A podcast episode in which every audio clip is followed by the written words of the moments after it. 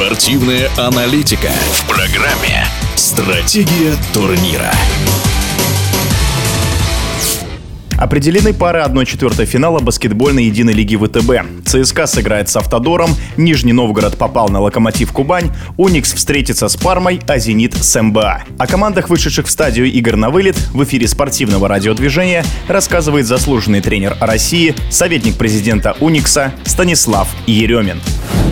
Закончился регулярный чемпионат. Что можно сказать на промежуточном этапе? Ну, прежде всего, наверное, что не случайно ЦСКА с самого начала лидировал, потому что показывал отличную игру. Прежде всего, за счет хорошего нападения, за счет того, что здорово играли лидеры Швед, Каспер и Белутинов. Надо отметить, что э, молодой Руженцев очень хорошо проявил себя. Здорово сыграли Остапкович, Курбанов. И то, что даже с травмами каких-то игроков всегда находились игроки, которые могли взять на себя ответственность. Мне кажется, Ракович Ивановичу удалось создать хорошую химию, и ЦСКА, наверное, является главным кандидатом на чемпионский титул. Уникс за счет отличного начала, за счет хорошей защиты после Нового года несколько растерял свою игру. Это вызвано было прежде всего, наверное, травмами игроков. То, что немножко не хватило игры с периметра, не всегда показывал хорошую игру Браун, Рейнольдс. Поэтому, наверное, сейчас последний момент Уникс принял решение усилить прежде всего линию периметра опытным Найтом.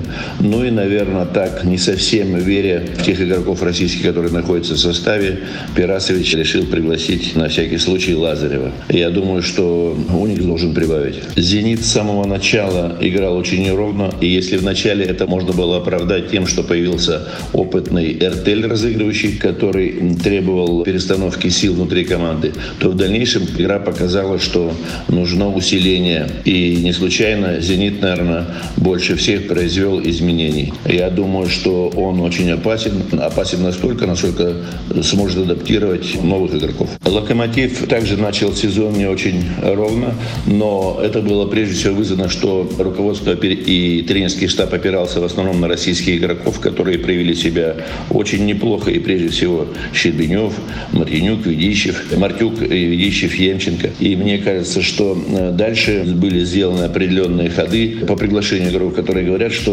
Локомотив из борьбы не вышел и будет бороться за самые высокие места. Нижний Новгород оставил самое приятное впечатление по регулярному сезону. Эту команду отличает прежде всего духовитость, бойцовские качества, борьба до последней секунды. И мне очень приятно, что в этом играют большую роль такие игроки, как Бабурин, Стребков, Хвостов. Но надо отметить, что очень попали тренерские штаб и руководство в Салаша, который показывает хорошую игру.